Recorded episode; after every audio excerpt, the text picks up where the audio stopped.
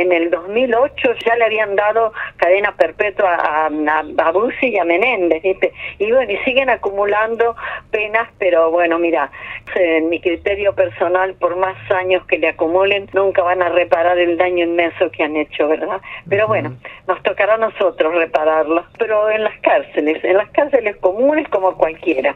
Y vos viste que Checolás está a un paso de, de quedar, de irse a la casa, así que terrible, cómo están haciendo presión para que se terminen los juicios, defenderse entre ellos, no, es terrible, es terrible el poder que tienen todavía, ¿eh?